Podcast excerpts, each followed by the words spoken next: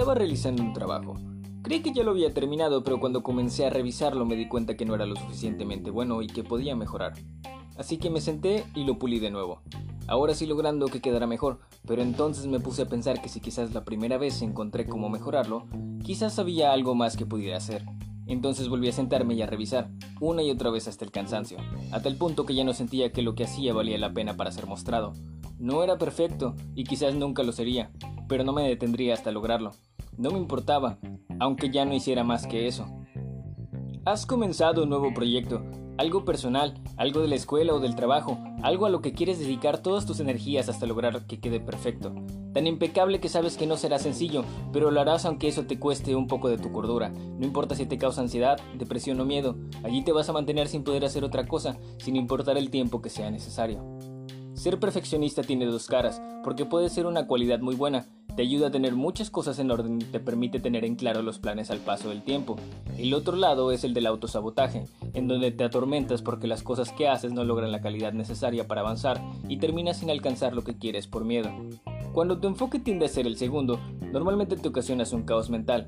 Crees que no es suficientemente bueno lo que has hecho y temes a ser juzgado por lo mismo. Entonces comienzas a procrastinar, creyendo que aún no es el momento de sacar las cosas a la luz, dejando tareas pendientes por no sentirte lo suficientemente preparado para realizarlas.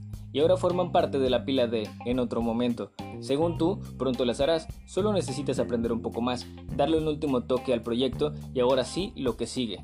Pero eso no suele pasar, la cosa no va a terminar así de fácil. Repasas y repasas tanto el trabajo que tienes que terminas por no enseñar nada.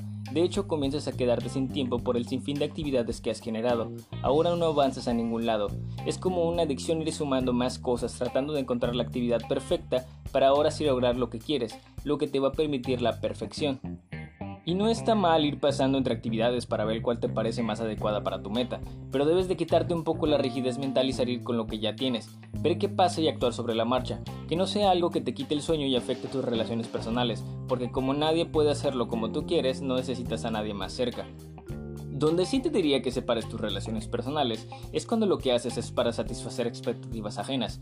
Mantenerse en esa línea puede terminar en depresión, por no sentir que obtienes el valor que las otras personas necesitan ver para ser tomado en cuenta. Si algo así te está pasando, relájate un chingo. No dependas de lo que esperan los demás de ti. Vive tu vida más libre, donde si haces cosas que los demás no esperan, pues que aprendan a vivir ellos con eso. Y tú sigue tu camino feliz sin andar pensando a cada instante sobre qué dirán. Sé que el mundo cada vez es más exigente, esperando que las personas sean lo más perfectas posibles en diferentes aspectos, pero que eso no se vuelva una esclavitud para ti, un dolor de cabeza, miedo o un pretexto para no salir a ver qué hay más lejos de las cuatro paredes a las que te estás confinando.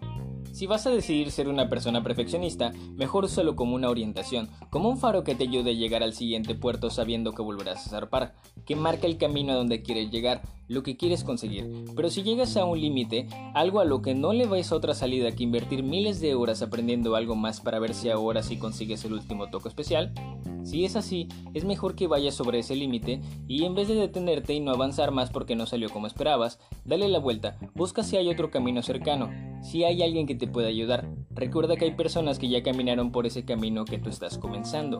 ¿No te parece que podrían aportar algo que haga las cosas más llevaderas? Nadie tiene que juzgarte si hay algo que no puedes hacer solo. Es solo adaptar tu idea, aunque sea un poco. Hay que recordar que no tienes el control sobre todo. No te llenes con el pretexto de la perfección. Piensa cómo todo podría fluir mejor y toma un poco las cosas con calma. Muchas de las cosas que vemos hoy en día no hubieran salido a la luz si se hubieran esperado a no tener errores. La realidad es que la perfección no existe. Cada quien la entiende a su modo. No te presiones más de lo que debes. Disfruta un poco más de lo que haces y sin presión. Adiós.